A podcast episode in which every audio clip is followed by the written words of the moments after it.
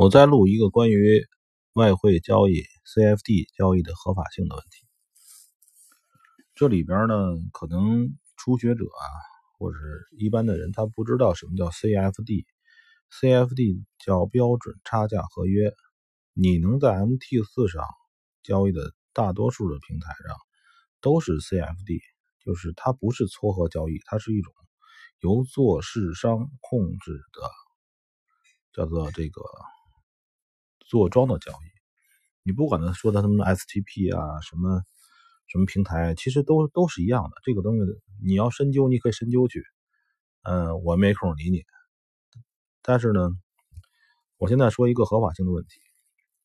很多平台你跟他说，你他问你你这个怎么怎么样，就是你跟他说你是美国或者日本的护照，你试试。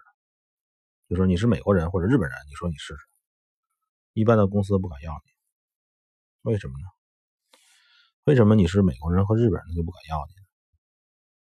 因为美国和日本对 CFD 的这种极其严格管理，甚至于你比如说澳大利亚一公司，他不敢接受美国的客户，因为美国的客户这样的话对他会有制裁，也就是说。美国的很多时候，日本会有规定，你的外国的公司不允许在我这儿来骗人。呃，这个“骗”这个字儿说的有点模棱两可。其实呢，就是这种 CFD 的交易，作为这个交易公司，它的优势太大，它优势太大。你们可以有有时间的话，可以搜搜美国的 NFA 的监管。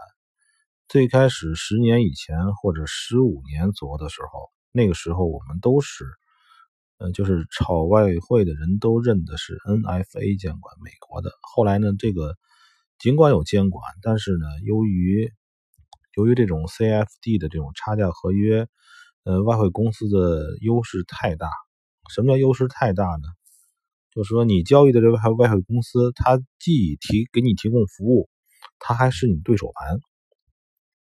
这怎么理解呢？就是说，就说你等等于说你去赌场去赌场去赌博了，你的那个对家庄家，他还给你提供，还可以还给你提供这个交易指导。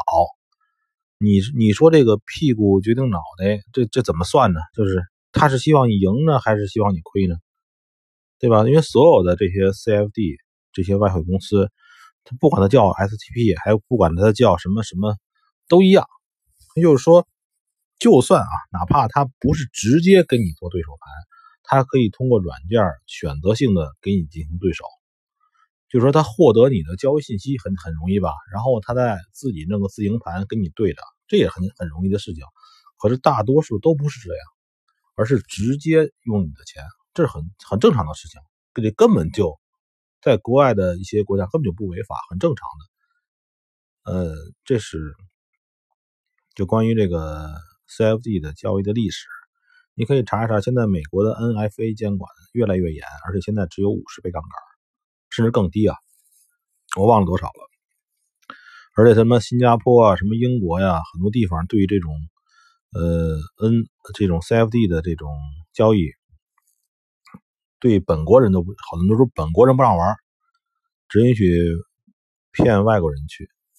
哼，这个很搞笑吧？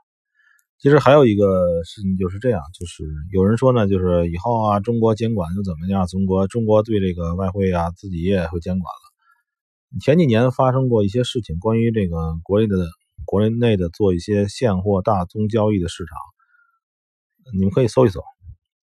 然后呢，我的结论是这样：就中国如果一旦有了外汇交易这种场外的做市商交易再流行起来。那是只能会越来越来越差，因为中国人做事没底线，所以不要说中国以后这个外汇监管就好了，外汇监管只能越来越差。如果真正的中国监管了之后。